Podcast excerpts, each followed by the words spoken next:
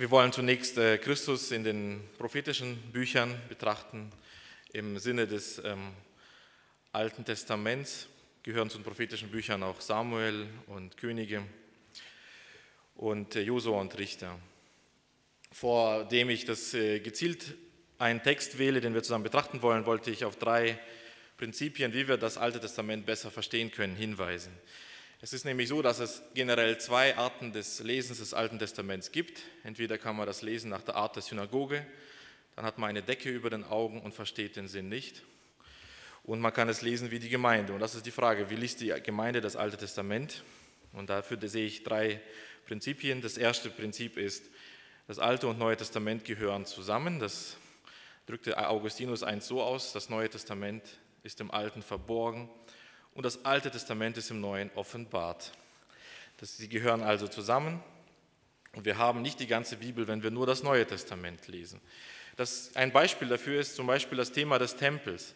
Im Neuen Testament wird das Thema des Tempels immer als Leib Christi gedeutet. Wenn wir einen alttestamentlichen Text wählen, der vom Tempel spricht, und ihn zum Beispiel auf das Bethaus hier in Villingen deuten, dann haben wir den Zusammenhang zwischen Alten und Neuen Testament nicht richtig verstanden. Der nächste Punkt ist, dass das Alte Testament immer auf Christus zeigt. Es muss der rote Faden sein, den wir im Alten Testament erkennen müssen. Ich finde den Begriff roter Faden so hilfreich, weil Rot uns ja an diese Blutstropfen Jesu erinnert, die uns zu seinem Kreuz führen. Wilhelm Busch nannte auch sein Band über alttestamentliche Vorbilder entsprechend Spuren zum Kreuz. Wenn wir das Alte Testament lesen, sollten wir diese Spuren zum Kreuz finden. Und das kann uns an ganz vielen Stellen auffallen. Ich habe ein Beispiel gewählt. Zum Beispiel, wenn wir sehen, wie die Königin Atalia alle Nachkommen Davids tötet, bis auf Joas. Und wir es verpassen, wenn wir mit Kindern diese Geschichte betrachten, zu zeigen und sagen, wisst ihr, warum Gott Joas diese kleine seidene Schnur am Leben gelassen hat? Weil Joas ist in dieser verheißenen Linie und nach Joas irgendwann sein Ururenkel ist Jesus. Und betrachten wir, wie die Könige und Bücher und Samuel sich genau darum drehen, wo ist dieser verheißene Same.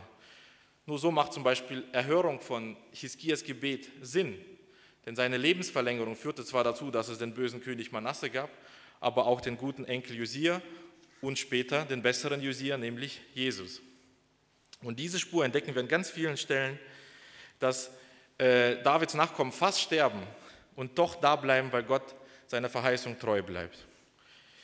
Und der nächste Punkt ist eigentlich fast der wichtigste, dass es im Alten wie im Neuen Testament die gleiche Botschaft ist, aber im Alten Testament als Same, im Neuen Testament als Frucht oder Blüte. Und das, wenn wir diese gleiche Botschaft betrachten, das kann uns helfen zu übertreiben mit Symbolik oder Überinterpretation, die auch möglich ist. Ein Beispiel. Man könnte sagen, die Bundeslade war aus Holz und das Kreuz Christi war auch aus Holz, also deutet die Bundeslade auf das Kreuz Christi. Es wäre eine falsche Auslegung des Alten Testaments, denn die Bundeslade deutet auf was anderes, nämlich ihr Inhalt der Bundeslade, der enthielt Aarons Stab, die Gesetzestafeln und den Krug mit Manna. Also genau die drei Zeichen der guten Herrschaft Gottes und Führung Gottes über sein Volk in der Wüste, nämlich die Versorgung mit dem guten Gesetz, mit himmlischer Nahrung und einer versöhnenden Priesterschaft. Und der Inhalt der Bundeslade bezeugt im Alten Testament diese gute Präsenz Gottes mit seiner Leitung, Versorgung und Versöhnung. Und diese gleiche Präsenz mit dieser guten Leitung, sicheren Versorgung und ewigen Versöhnung Gottes ist nun auch in Christus da. Und wenn wir eben an die Bundeslade denken, Bund, und Jesus später beim Abendmahl den Kelch nimmt und sagt, dies ist das Blut des Bundes, da, da haben wir die Parallele, die wir entdecken können und sehen diese gute Leitung, sichere Versorgung und ewige Versöhnung, diese gleiche gute Leitung, diese gleiche sichere Versorgung Gottes nun in Christus. Ein Thema, was ich betrachten wollte, das im Neuen Testament so überragende Thema, Jesus ist der gute Hirte. War Jesus auch der gute Hirte im Alten Testament? Dafür versetzen wir uns in die Situation eines Kriegsgefangenen, der die Zerstörung seiner Lieblingsstadt Jerusalem durch die Babylonier erleben musste. Nennen wir ihn einfach, der Einfachheit halber, damit man besser der Predigt folgen kann, Ethan. Dieser Ethan wird gefangen in die Gefangenschaft geführt und ist entsetzt über das, was Israel und Jerusalem passiert ist. Und plötzlich gelangt eine Predigt von Hesekiel zu ihm. Er hört die Predigt voller Verheißungen, die wir in Ezekiel 34 nachlesen können. Stellen wir uns vor, Ethan hört diese Predigt irgendwann kurz nach der Ankunft oder sogar auf dem Weg in die Gefangenschaft nach Babylon. Und das finden wir in äh, Ezekiel 34. Und da wollen wir uns einige Verse betrachten und sehen, wie wir da Christus im Alten Testament finden. Von Anfang an, Hesekiel 34, vom ersten Vers an. Und des Herrn Wort geschah zu mir. Du Menschenkind, weissage gegen die Hirten Israels, weissage und sprich zu ihnen. So spricht Gott der Herr, wehe den Hirten Israels, die sich selbst weiden. Sollen die Hirten nicht die Herde weiden? Aber ihr esst das Fett und kleidet euch mit der Wolle und schlachtet das Gemästete. Aber die Schafe wollt ihr nicht weiden. Was ist der entscheidende Unterschied zwischen einem guten und einem schlechten Hirten? Hesekiel 34, 2 beantwortet uns die Frage. Es ist die Frage oder die Perspektive, wer weidet wen. Der gute Hirte ist da, um den Schafen zu dienen. Der gute Hirte weidet die Schafe auf einer geschützten Weide mit frischem Wasser und nährstoffreichem Gras. Der schlechte Hirte weidet die Schafe aus oder beutet die Schafe aus. Der, Hirte, der schlechte Hirte braucht die Schafe, um zu dienen oder vielmehr zu herrschen und eben sich an den Schafen zu weiden. Und während der gefangene Ethan dieser Predigt Hesekiels lauscht, erinnert er sich natürlich an viele Hirten, die in Israels ausweideten.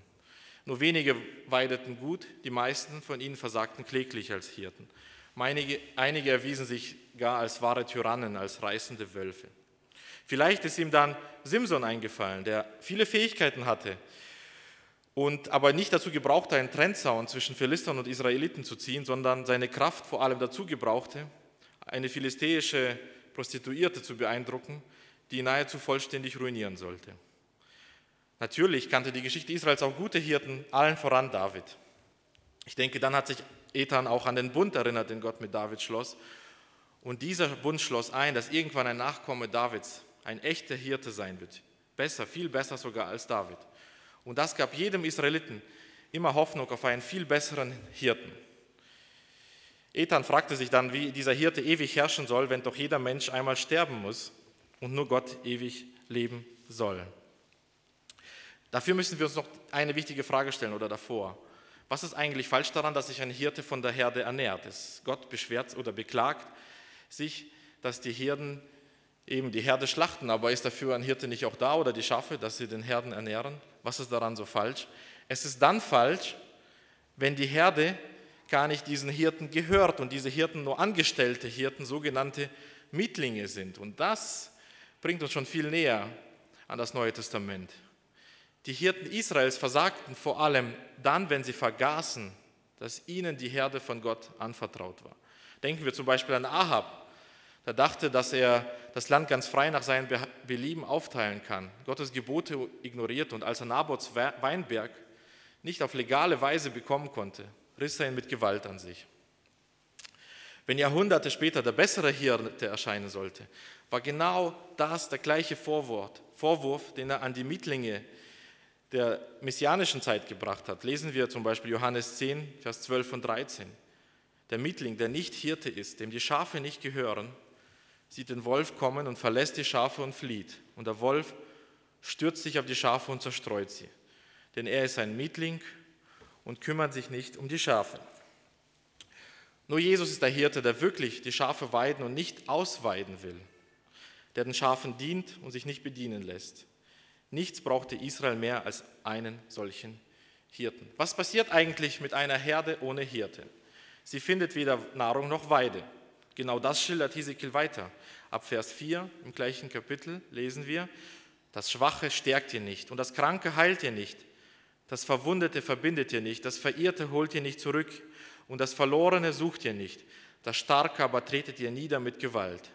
Und meine Schafe sind zerstreut, weil sie keinen Hirten haben und sind allen wilden Tieren zum Fraß geworden und zerstreut. Sie irren umher auf allen Bergen und auf allen hohen Hügeln und sind über das ganze Land zerstreut und niemand ist da, der nach ihnen fragt oder sie sucht. Interessant ist, dass das Versagen der Hirten Israels ein Thema ist, das sich auch bei vielen anderen Propheten findet. Zum Beispiel bei Saharia, in Saharia 11, 17 lesen wir, Weh über meinen nichtsnützigen Hirten, der die Herde verlässt, Das Schwert komme über seinen Arm und über sein rechtes Auge. Sein Arm soll verdorren und sein rechtes Auge erlöschen.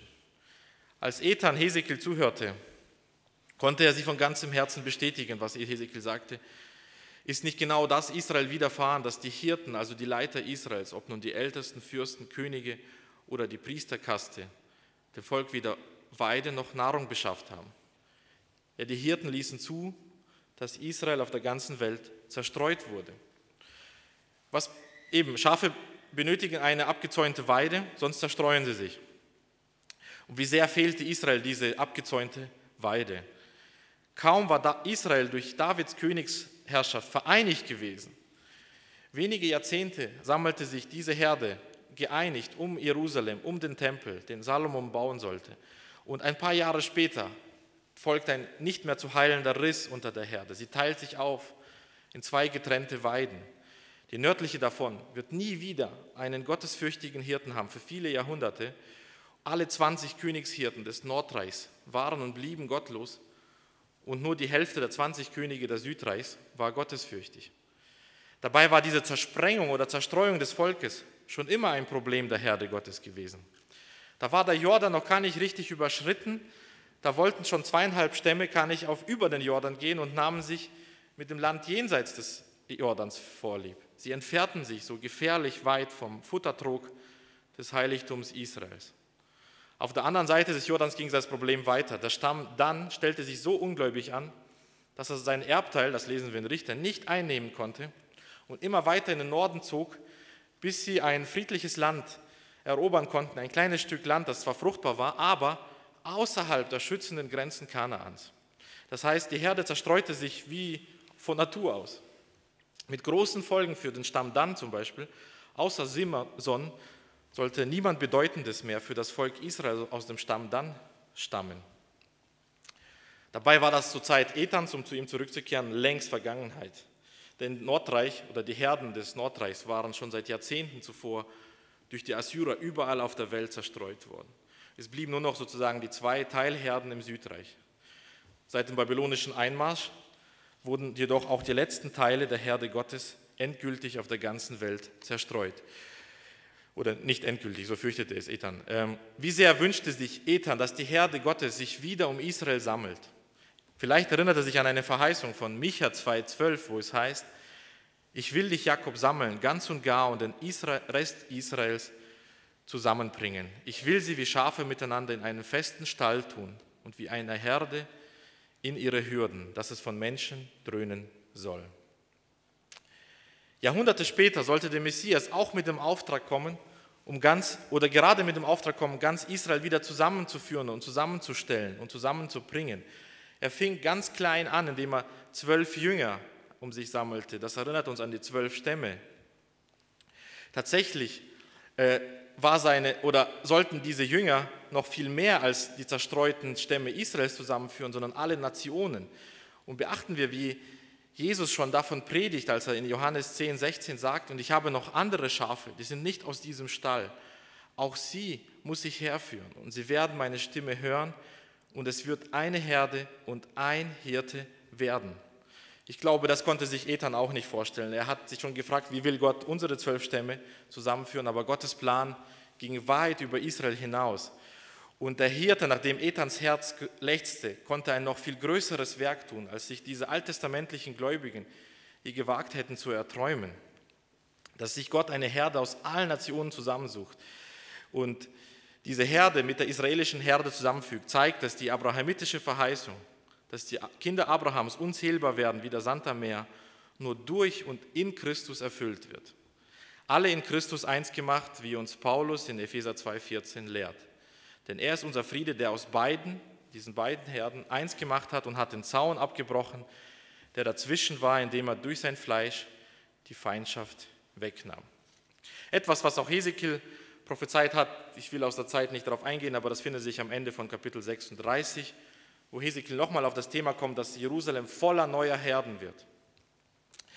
Israels Herde hat ein anderes Problem. Es war auch schwach, krank und verwundet, eben weil es nicht gut versorgt und auf einer sicheren Hürde war. Und was machen hungrige Schafe? Sie fangen irgendwann an, sich selbst zu fressen. In der Geschichte Israels passierte das regelmäßig. Einmal ganz furchtbar. Ein Stamm des Volkes, der Stamm Benjamin, wurde ein so sehr von den anderen Stämmen gefressen, Stämmen gefressen, dass kaum noch jemand vom Stamm übrig blieb. Werden Schafe krank und ihre werden sie, ja, völlig töricht.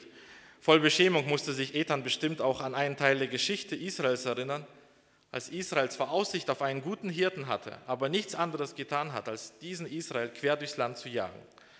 Jahrelang musste sich der beste Hirte, den Israel bis dahin hatte, in Höhlen verstecken, ja mehrfach sogar im Ausland. Also die Krankheit der Schafe Israels war wirklich ernstlich. Sie waren todkrank, todkrank an ihrem eigenen Herzen mit Feindschaft gegen Gottes Willen. Auch hier hat sich Ethan womöglich oder auf jeden Fall die Gläubigen Israels haben sich an die Prophezeiungen Hesekiels erinnert, denn Hesekiel hat in 11.19 vorhergesagt, was sich auch in Hesekiel 36 wiederholen soll, dass er Israel ein neues Herz geben soll. Wir lesen in Hesekiel 11.19 und ich will ihnen ein anderes Herz geben und einen neuen Geist in sie geben und will das steinerne Herz wegnehmen aus ihrem Leibe und ihnen ein fleischernes geben, Herz geben. Was Israel benötigte, war eine lebensrettende Herzoperation. Aber wer will so eine Herzoperation vornehmen als Gott allein? Nur er kann eine Operation am lebendigen Herzen durchführen. Ethan sehnte sich nach dieser Operation für das ganze Volk. Wenn Christus später sagen sollte, ich bin der gute Hirte, Johannes 10, 11, dann verstand die israelitische sofort, Elite sofort, dass er sich Gott gleich machte, dass Jesus sich genau mit dieser Macht beanspruchte, die Herde elementar zu verändern und ihr dieses neue Herz zu geben. Eine Herde, die am Dursten und am Hungern ist, ist Israel. Sie hungerte nach der Nahrung des Wortes Gottes. Einmal war die Nahrung so knapp geworden in Israel, dass man irgendwo in der Schatztruhe des Tempels noch eine Kopie des Gesetzes Gottes finden konnte. Das war zur Zeit Josias. Nur die Vorsehung Gottes erhielt diese Kopie. Gottes Wort war selten in Israel geworden. Und das, was Klagelieder 4, Vers 5 später schreiben soll, äh, war wahr in Israel, die früher leckere Speisen aßen, verschmachten jetzt auf den Gassen, die früher auf Purpur getragen wurden, die müssen jetzt im Schmutz liegen. Das galt physisch und körperlich genauso wie seelisch. Und das, was Jeremia sagen sollte in Jeremia 15, 16, dein Wort war meine Speise, so oft ich es empfing. Wie sollte das gelten, wenn man Gottes Wort kaum finden konnte? Und Ethan sehnte sich nach diesem Hirten, der seiner Herde Speise zur rechten Zeit gibt. Erinnert uns das nicht an Jesus, der, als er sein Volk besuchte, sprach in Johannes 6, 55, denn mein Fleisch ist die wahre Speise und mein Blut ist der wahre Trank. Nur dieser gute Hirte kannte die Quelle des Wassers, von dem es heißt, Johannes 4, 14, wer aber von dem Wasser trinkt, das ich ihm gebe, den wird in Ewigkeit nicht dürsten. Wir kennen diesen Hirten und sein Wasser heute viel besser, weil wir Jesus begegnen und sein Geist in uns wohnt. Und doch ist noch nicht offenbar, was wir sein werden, wenn wir endlich zur besten aller möglichen Weiden zurückgeführt werden, wie uns Offenbarung 7,17 schreibt. Denn das Lamm mitten auf dem Thron wird sie weiden und leiten zu den Quellen lebendigen Wassers. Und Gott wird abwischen alle Tränen von ihren Augen. Das ist genau die Botschaft, die Ethan in der Predigt Hesekiels hörte, wenn auch, wie ich gesagt habe, in Keimform. Kommen wir dazu, wie Gott seine Herde rettet. Wenn die Hirten Israels nur Mietlinge sind und Israel eigentlich Gott gehört, dann ist ja die Frage berechtigt, wann eigentlich der Hirte kommt und Ordnung unter den Mittlingen schafft. Und das deckt sich genau mit dem, was Hesekiel predigen sollte. In Vers 7 und 8 lesen wir, Darum hört ihr Hirten des Herrn Wort, so wahr ich lebe, spricht Gott der Herr, weil meine Schafe zum Raub geworden sind und meine Herde zum Fraß für alle wilden Tiere weil sie keinen Hirten hatten und meine Hirten nach meiner Herde nicht fragten, sondern die Hirten sich selbst weideten, aber meine Schafe nicht weideten. Darum, ihr Hirten, hört des Herrn Wort. Gott fängt jetzt an mit einer Strafrede und sagt, es ist meine Herde und ich werde meine Schafe retten. Ja, Gott wird seine Schafe retten. Und da kommt etwas Herausforderndes für jeden Israeliten, denn auch Ethan müsste zugeben, dass Gottes Schafe manchmal anders aussahen, als er sich das gedacht hatte. Es war Rahab, die an die Verheißungen Israels glaubte und Kanaan verließ. Und nicht Ahan, der sich an den Schätzen Kanaan bereichern wollte und so sein Erstgeburtsrecht verkauft hat. Rahab wurde errettet, aber Ahan nicht. Ethan würde völlig bestätigen, was Jesus später in der Synagoge von Nazareth predigen sollte. Er spürte, wie die Juden hasserfüllt wurden, als Jesus denen gesagt hat, dass von allen Aussätzigen Israels niemand geheilt wurde, außer der Feind Israels Naaman's. Und dass von den vielen hungernden Witwen diese drei Jahre lang Dürrezeit keine versorgt wurde, außer eine heidnische Witwe aus Sidon. Diese Predigt können wir in Lukas 4, 24 bis 28 nachlesen. Und als die Juden sie hörten, wollten sie Jesus steinigen. Dass ausgerechnet Naaman, die Witwe aus Sidon und Rahab zur Herde Gottes gehörten, nicht aber die israelitische Elite, nicht die, die zweimal die Woche fasten und den Zehnten spenden. Wer konnte diese Botschaft gleichgültig vertragen? Gott rettet seine Schafe bestimmt und definitiv. Später würde Christus das bestätigen, wenn er sagen würde in Johannes 10, 14, ich bin der gute Hirte und kenne die meinen und die meinen kennen mich. Und Johannes 10, 28, und ich gebe ihnen das ewige Leben und sie werden nimmer mehr umkommen und niemand wird sie aus meiner Hand reißen. Weil Gott seine Schafe rettet, schließt das auch Gericht über die ein, die sich an der Herde vergreifen. Wir lesen weiter bei Hesekiel. Darum, ihr Hirten, hört des Herrn Wort. So spricht Gott daher, siehe, ich will an die Hirten, also an diese Mittlinge, und will meine Herde von ihren Händen fordern. Ich will ein Ende damit machen, dass sie Hirten sind, und sie sollen sich nicht mehr selbst weiden. Ich will meine Schafe erretten aus ihrem Rachen, dass sie sich nicht mehr fressen sollen. Wir lesen noch Vers 17, aber zu euch, meine Herde, spricht Gott daher, siehe, ich will richten zwischen Schaf und Schaf und Widdern und Böcken. Und dieser Text 17 erinnert uns das nicht genau an das, was Jesus von seiner Wiederkunft, wenn er als Menschensohn kommen wird am jüngsten Gericht, tun wird, was wir in Matthäus 25, 31 bis 33 lesen.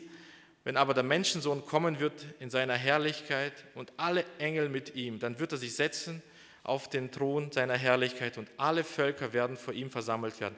Und er wird sie voneinander scheiden, wie ein Hirt die Schafe von den Böcken scheidet. Merken wir in diesen Worten, wie Jesus seinen Dienst komplett aus dem Wort Gottes begründet hat, wie das so in ganz vielen feinen Fasern miteinander verknüpft ist. Und das bringt uns, wenn wir jetzt weiterlesen, eigentlich zu dem reinsten Evangelium. Was braucht eine ruinierte, verhungerte, zerstreute Herde mehr als die Botschaft des Evangeliums? Und merken wir, wie Hesekiel genau diese Botschaft predigen wird ab Vers 11.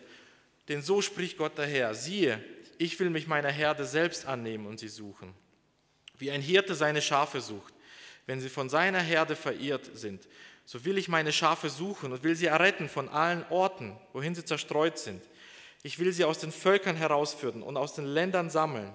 Ich will sie auf die beste Weide führen und auf den hohen Bergen in Israel. Da werden sie auf grün, guten Auen lagern. Ich selbst will meine Schafe weiden und ich will sie lagern lassen, spricht Gott daher.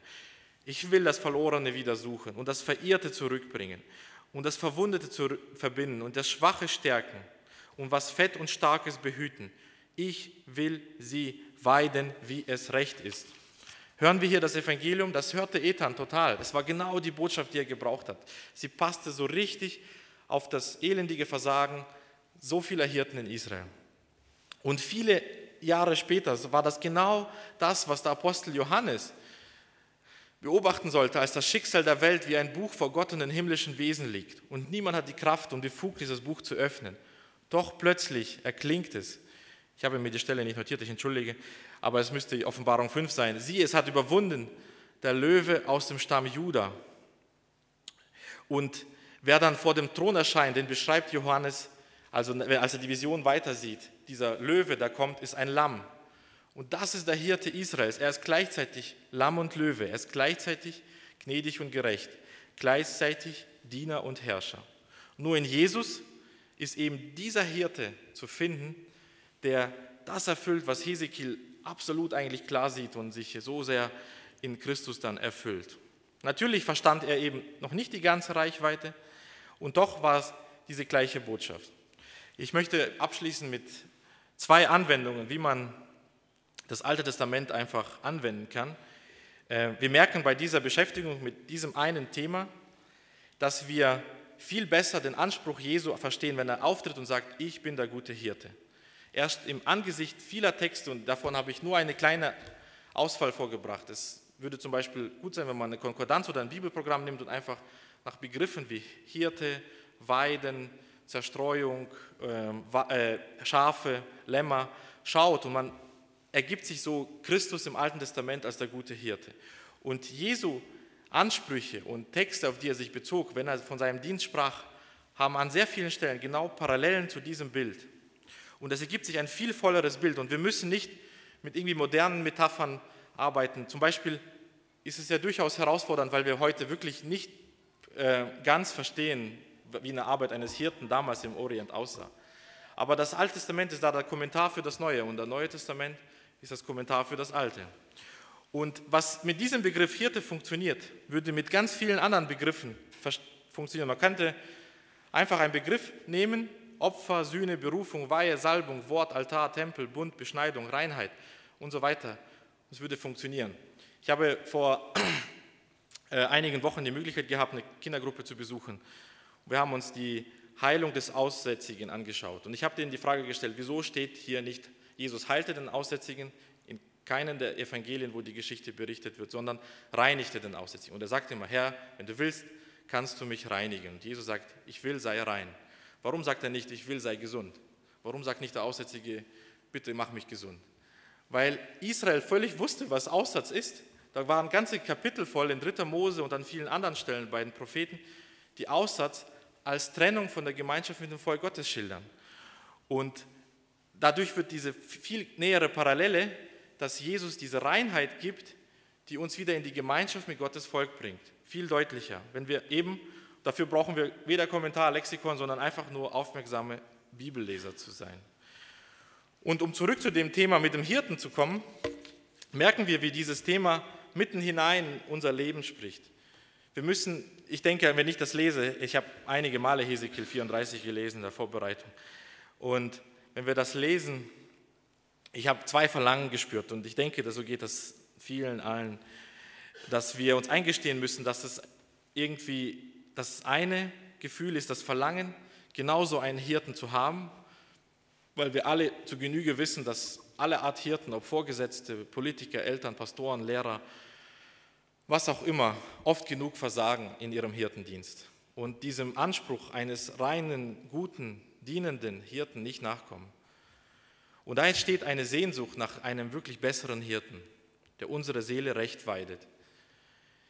Und dann aber, bevor man sich erheben kann zu einer Anklage um andere und sagt, oh, die Hirten haben alle versagt, merkt man ja auch, dass man selber in verschiedenen Bereichen als Verantwortung als Hirte steht als Eltern, als Mitarbeiter mit Verantwortung, als große Schwester, großer Bruder in der Familie. Und dann kommt die Konfrontation, dass man versagt hat. Und dieses Versagen als Hirte und dieses Verlangen nach einem guten, wahren Hirten, das spricht genauso und führt uns eigentlich genauso zum Kreuz, wie die Predigt Hesekils einen gläubigen Israeliten führen würde. Und denn genau diese beiden Themen, das Versagen als Hirte und dadurch eigentlich die Konfrontation mit der Gerechtigkeit Gottes und das Verlangen nach einem Hirten, also der Wunsch nach Gnade Gottes, beides wird ja nur erfüllend am Kreuz Christi beantwortet. Und das, um den Kreis zu schließen, zeigt uns auf Christus im Alten Testament, dass jeder Hirte des Alten Testaments, ob er jetzt König war, ob er gut war wie David oder versagt hat wie Ahab, auf irgendeine Weise ausdrückt, ihr braucht einen besseren Hirten. Sucht nicht mich, sucht Jesus. Und das ist die Botschaft des Alten Testaments. Amen.